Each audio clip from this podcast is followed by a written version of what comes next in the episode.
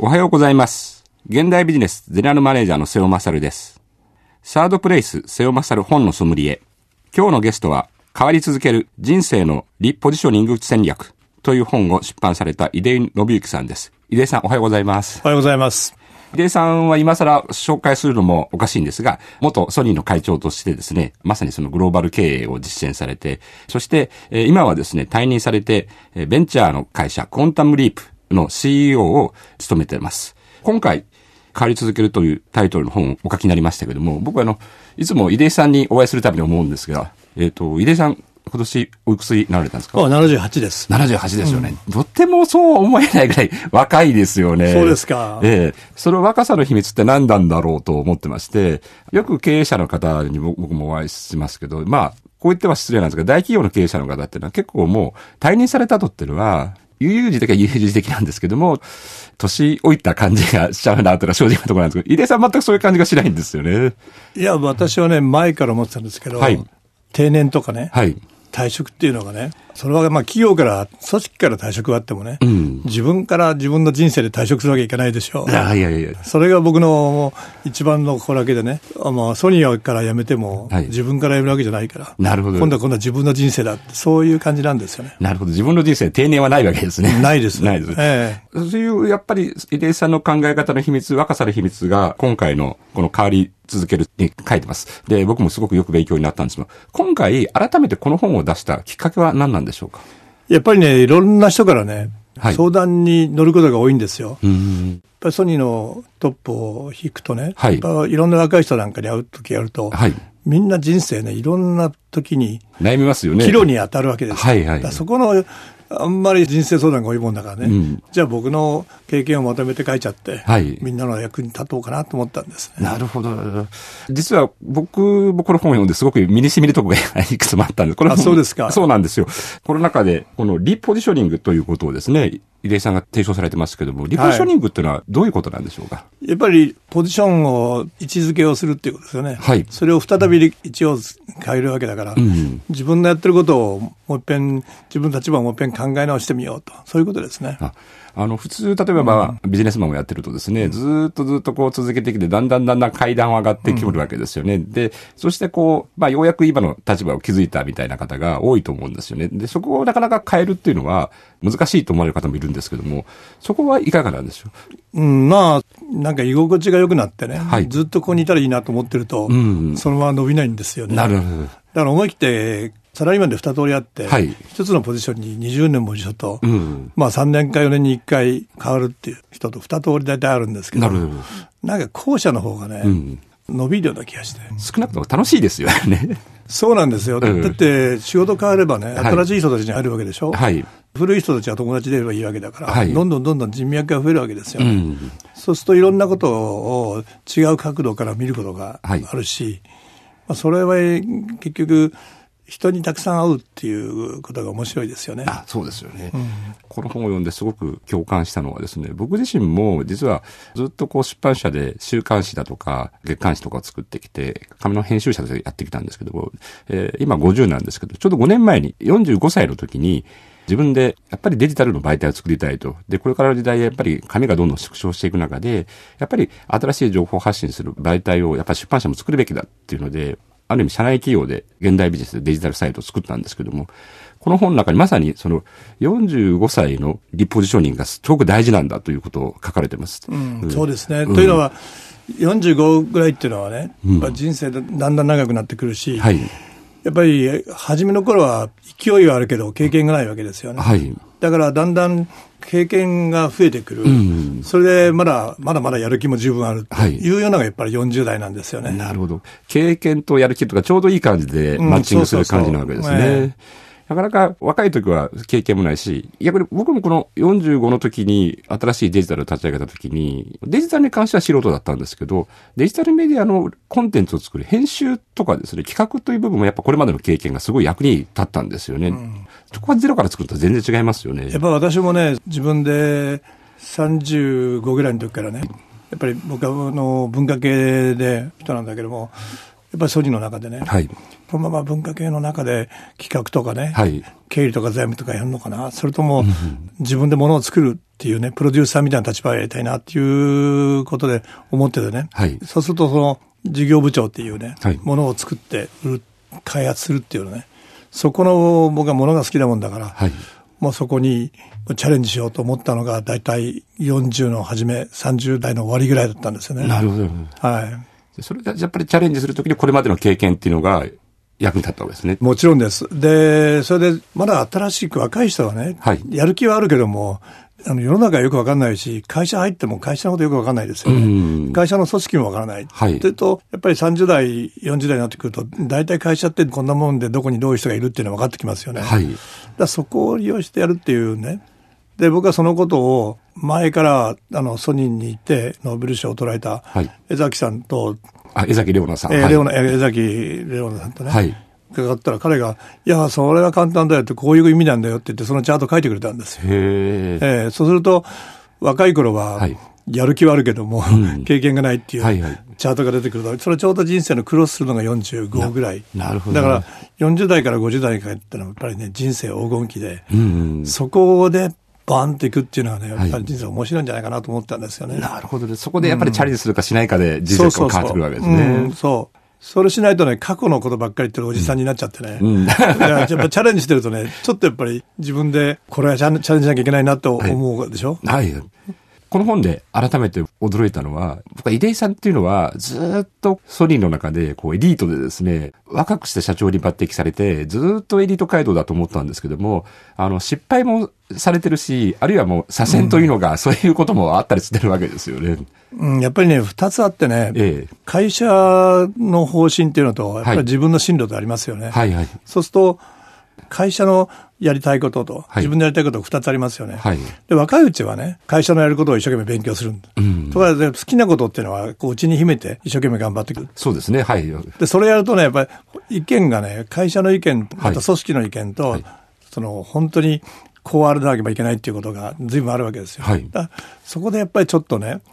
その、いつもはいはいって言ってんじゃなくて、んなんかね、少しはたまにはちょっと反抗精神があった方 がいいんじゃないかなと思って、はいそのために僕が辛い経験 をしたんで、3人の中でしてきたっていうのがあってね。なるほどみんな僕のこと見ると、いや、もう本当にあのエリートでっていうふうに思われるんですけど、はい実はそんなことなくてね、うん本当に現場でずっと苦労してきた人なんですよいね。や、 そうなんですよね。僕もそれは非常に驚きました。特にはやっぱりその、井出さんがイメージされる、まあ、まさにその会社と個人の話されましたけど、例えば会社のことを考えて行動してても、これがまた上司の考えとは違うってこともやっぱりあるわけですまよあ、ね。それがすごいんですよね。ですから、うん会社の一番いい方を考えるっていうのと、上司にとって一番都合のいいとだいぶ違う場合があるんですよね。うんうん、ありま。ですなぜかというと、本質的に変化するよりも、はい上司としては今のものがいた方がいいと考える場合が多いですよね。多いですよね。上司は大体1年とかの予算が決まってるんで、そうそうそうこの1年2年うまくやっえてえ次に行きたいと思ってますよね。はい。なんでそんな難しいこと言うんだっていうことになるんですけど、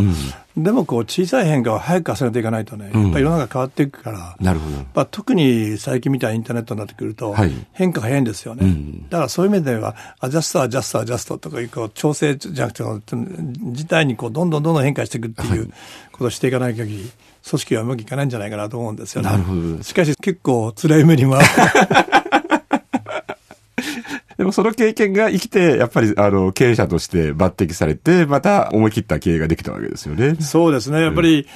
今でもそういう意味では意見が違って、うん、ん本当に敗者の月を追うっていう かね、そういう、いや、いいななんてみんなが、あの、僕が若い頃も、あの、係長の試験も起こったし、うん。あの、課長にも同期の遅く一番遅かったんじゃないかなと思うんですよね。うんだからああんそまうですかり初めのことをトップを走ってるっていうよりもね、はいマラソンだから、うん、なるほど。必ずしも成功だけがいいわけじゃないわけですね。やはいや、ね結局は、個人の価値を作るように、はいこの人だったら何が専門だっていうのをね、ものすごく必要だと思いますよ。なるほど、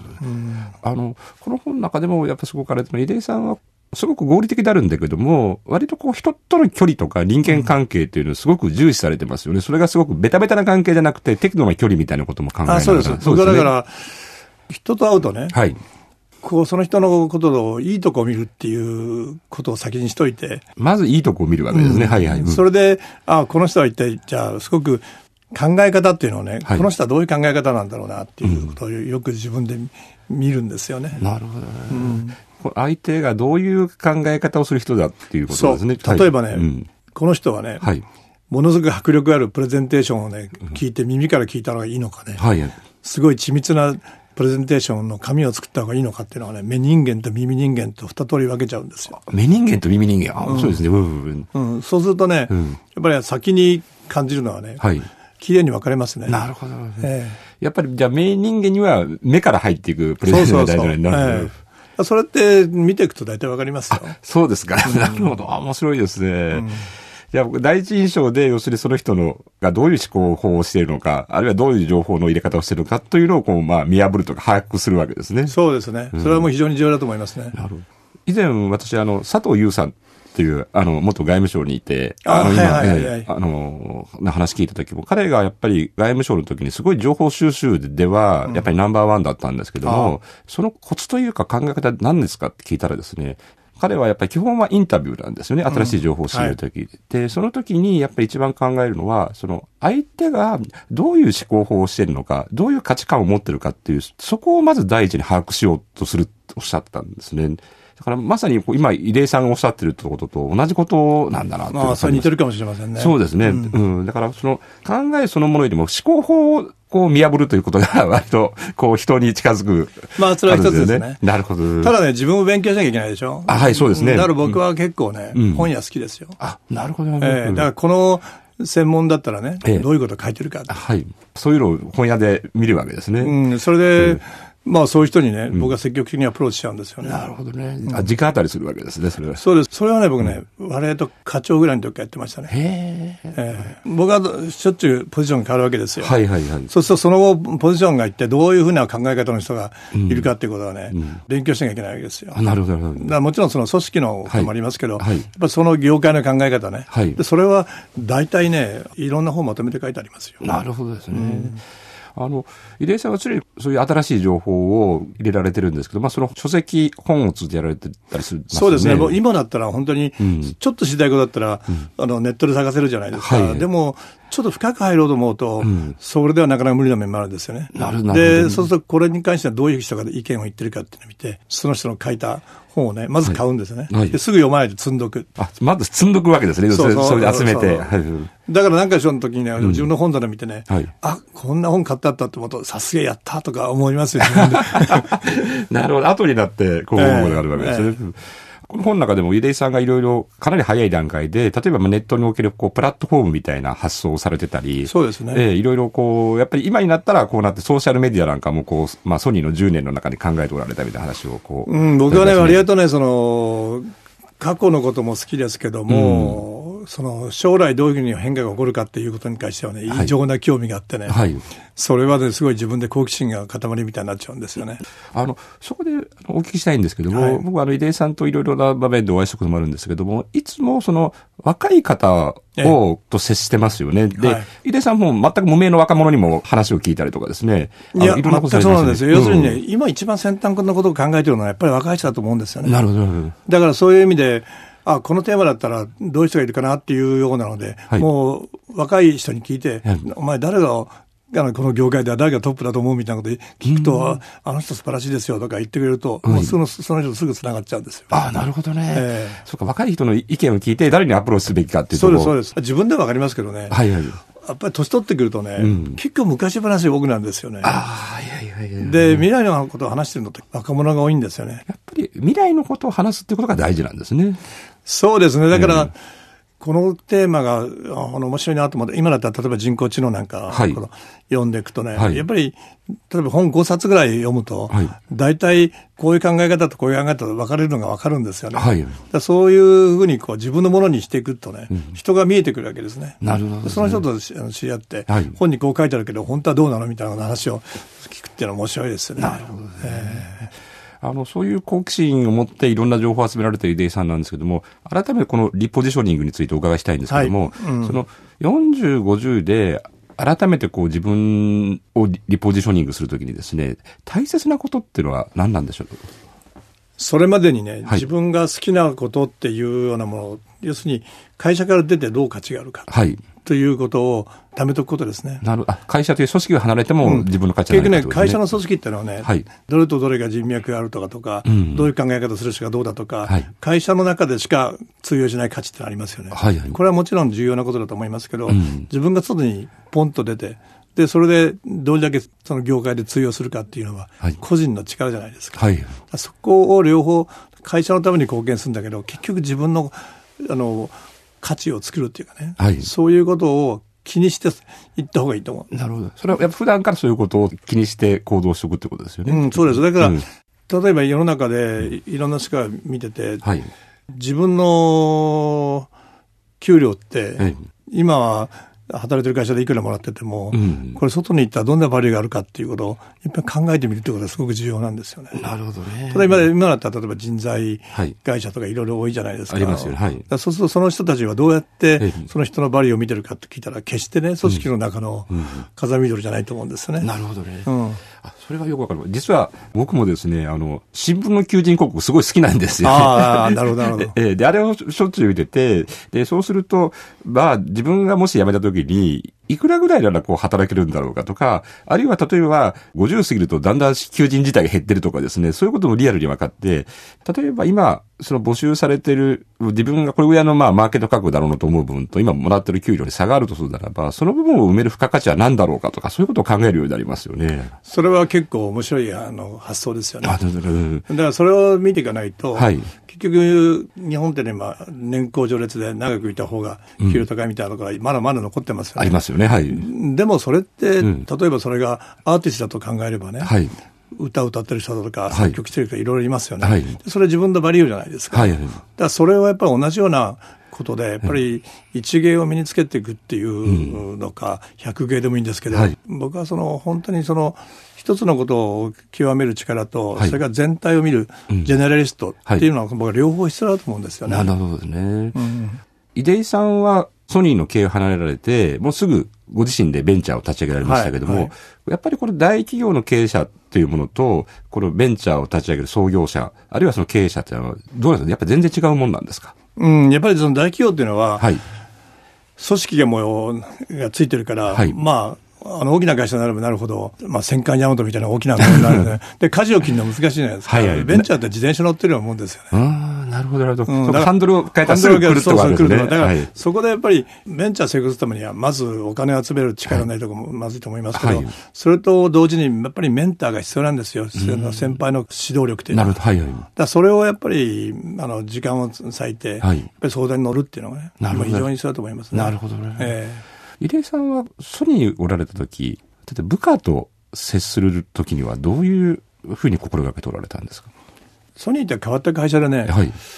まあ僕は若若くて小さい会社に入りましたけど、はいはいソニーってわずか私が入った時売り上げ100億ぐらいだったんですよ。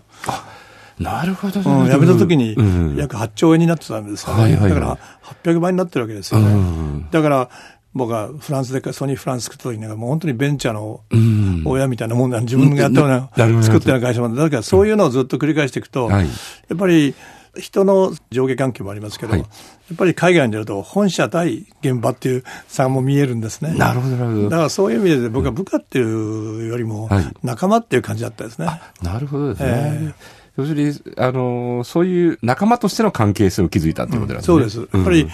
肩書きでね、やっぱ上から目線で話すっていうのは、はい結論はやっぱりリーダーとして出さなきゃいけないけども、はいやっぱりリーダーであり、フォロワーでもあるからね、んやっぱり仲間を大切にするってことは非常に重要なことじゃないですか。なるほどね。その中でやっぱりですね、さっき井出さんおっしゃったように、こうやっぱ人のいいとこを見るっていうのはすごく大事ですよね。あのね、いいとこを見ると同時にね、はいその人に行くときに、否定的な、あなたのあそこはおかしいんじゃないかというよりも、こうした方がいいんじゃないかなっていう、ポジティブに言うのとあ、ーそのネガティブに言うことがありますよね。はいはい僕はいつかフランス人の友達からね、はい。 30ぐらいの時に注意されたんですよ。あなたに言ってること正しいけど、そういう初めから否定形で話さないで、はいあのポジティブにもっと話したらどうかって言われたんですよ。なるほどで僕はそれはすっごい本当にその通りだなと思ってね、んもうそれはもう本当に一生のあれにしてるんですよね。なるほどね。もう聞く方も受け止め方が全然違いますよもうね。初めからね、お前何言ったんだってっていうことを言うよりもね、はい本当になんかその、この、あ、基本的なアイデアはいいねとかいうふうに言って、歯から入って、はい僕がこう考えるんだろうっていうふうに言うっていうのはね、うん。やっぱ欠点をなるほど、上ね。げつらうよりもね、はい。やっぱり何かいいことから見つけて、うんそれから自分の意見を言っていくっていうのは、はいちょっと時間かかるけど、うんでもやっぱり相手に対する影響力っていう意味では変わってきますよね。やっぱそうりです頭こなしで言われたらちょっとなんか聞き流してやろうと かね、そういうこと考えますもんね。そうです今、そういう意味では、出井さんいろいろ、まあ若い人のメンターになったりとかですね、いろんな相談を受けたりすると思うんですけども、その時に心がけていることっていうのはどういうことなんでしょうか。うん、やっぱりね、自分の思ってることを先に言わないで、向こうの言うことを全部言わせちゃうことですね。あ、とにかくじゃあええ最初は聞くわけですね。はい、私もこれから3時間取ってあるんですよ、ある人の長期計画っていうのに。うーんだから彼に今日は3時間あげて、はい彼の思ってる今のこと、はいそれから未来のこと、全部聞いて、はいそれから食事しながら、それに対してのコメントを言うっていう順番になってるんだけど、なるほど。うん、だからそれはやっぱり言うことよく聞いてあげないと、はいで何かなんか分かんないですよね。だから自分の考えを押し付けるんじゃなくて、はい。彼がやりたいことを見てて、じゃあ自分がそうだったらば、こういう判断するんじゃないかとか、こうがいいんじゃないかっていうようなことをを一緒に考えていくっていうのが非常に。なるほどですね。そうか、もう、ある意味、こう、最初はカウンセリングみたいな感じで、あそうですね、話を聞くわけですね。要するにまあ、若い人の話すときが一番いいのは、んやっぱある時は先生の目、はいある時は友達の目、はい仲間の目っていうのがあって、はいはいそれをいきなり先生の上から目線で言ったらみんな黙っちゃいます。なるほど、 ねえそうそういう関係性があるからこそ、こう、若い人にやっぱり入れさせ慕われてるわけですよね。うん、それからね、あと相談乗るときにね、はいはい。よくあの飲みながらいろんなこと相談してくると、はいまあ、かなりデリケートな問題になるじゃないですか、はいはいその時にすぐじゃあ、今、守秘契約しようとか言って、はいコースさんのところに名前書いて、はいこの話は絶対漏らさないとか、お互い にこう、ええ それまでもうそういう話をしちゃういわけや、で、ね、冗談で、それでもあ う、冗談でねあなるほどねでも面白いこれは大丈夫だぞ、何言ってもなるほどねっていうふうに信頼を得ていかないと。 なるほどね。ええそれで関係性が密になるわけですね。ええそうですそうですなるほどね。あの、この本なんで書かれてるやっぱりその話の中では、さっきもおっしゃったけども、やっぱりこう未来の話をすることがすごく大事なんだということを、イエスさんおっしゃうん、ってそまうですね。。やっぱりね、恩子知心って言ってね、はいはい古きを訪ねて、はい新しきを知るっていうやり方とね、はい未来を訪ねて、新しい考え方をするって、はい二つがあるんですよ。はい。まあ、英語で言うと、フィードバックか、んフィードフォワードって、はいだから、日本の人って割と過去から未来を出したいあ、そうですね。はいはい。だけど、それだけじゃなくて、うん10年後どうなんのって考えて、今どうするっていう、この2つの考え方が重要なんですよね。なるほどですね。そういう、やっぱりその視点を未来に置いて、今のことを考えるっていう、そういうことですね。ですから、普通みんな過去に視点を置いてう、ん中期計画やるときに、はいはい3年前いくらだったから、じゃあ将来どうしようっていう考えになりますよね。出しやはい。いでも、例えば、さっきおっしゃったように、じゃあデジタルの新しいとこ行ったらば、うん過去の延長ってないわけじゃないですはいはか。そうすると、そこが重要なんですよね。この2つの組み合わせが、僕は重要だと思います。どですね。最後にお伺いしたいんだけど、そういう、まあ、井出さんが少し先、2016年ですね、こう、どういう年になるのか、この先どうご覧になってるのかをちょっとお聞かせいただけますか。いや、僕はね、2015年、16年、はい今年、来年ってのはね、はい一つの変革の始まる年だと思う。で、年で、昔の話で言えばね、はい1995年、はいインターネットができた年に、はい。私が世の中変わるぞと思ったような感じがね、今2015年にするんですよ。あそれ具体的にどこが変わるんですかいや、それはね、うん世の中の、うん例えば世界的に混乱見てもそうですし、そうですね、はいはい。金融でも何かん変化がありそうな気もするし、んそれから技術がはいものすごく変化してるっていうのは、1995年にインターネットができた時と同じようにね、はい。新しい技術というものが進歩してるというふうに思うんですよね。なるほどだからこの10年ね、はいものすごい変化の初年度と僕は思えてるんであすけど。例えば、95年のインターネットに想定することは何でしょうい ?AI ですかこれ。あの一つはね、今持ってるスマホがありますよね。スマホ、はい。あれがものすごくあの進歩するんですよ。この10年ね。これが変わるわけですかまた。うんで、そこの中にデータがいろいろあるでしょ、位置情報とか、あはいはいでそれで、まあ、ビッグデータ、ビッグデータ、はいで、それを分析する能力が AI なんですよね。はいでそれが全部すごいものがね、はい個人が全部手にするんですよ。それをどう使うかっていうのは個人の力ですけど。なるほどねえーそうするとね、なんか、企業と自分の立場も変わるような気がする。なるほど。これはすごい、あれですよね。じゃあ、その流れに乗り遅れないように、個人も力をつけなくちゃいけないですよね。そうですね。だからいろんな、ゴルフだったらね、はいドライバーがどんどんどんどん新品になるわけですよ。はいはいで、だからそれを手にしたらやっぱ練習しなきゃダメですね。はいはいなるほどねピアノだったら何も取扱説明書ないですね。練習するしかないじゃん。はいうんうんそれと同じようにやっぱり新しい機械がね、周りにあるんだから、それを使わない手はないですね。なるほど。まさに変わり続けることが大事なんです全ねく。そうだと思います。はい。どうもありがとうございました。今日はダイヤモンド社より変わり続ける人生のリポジショニング戦略を出版された井出井信之さんにお話をお伺いしました。井出井さんどうもありがとうございました。ありがとうございました。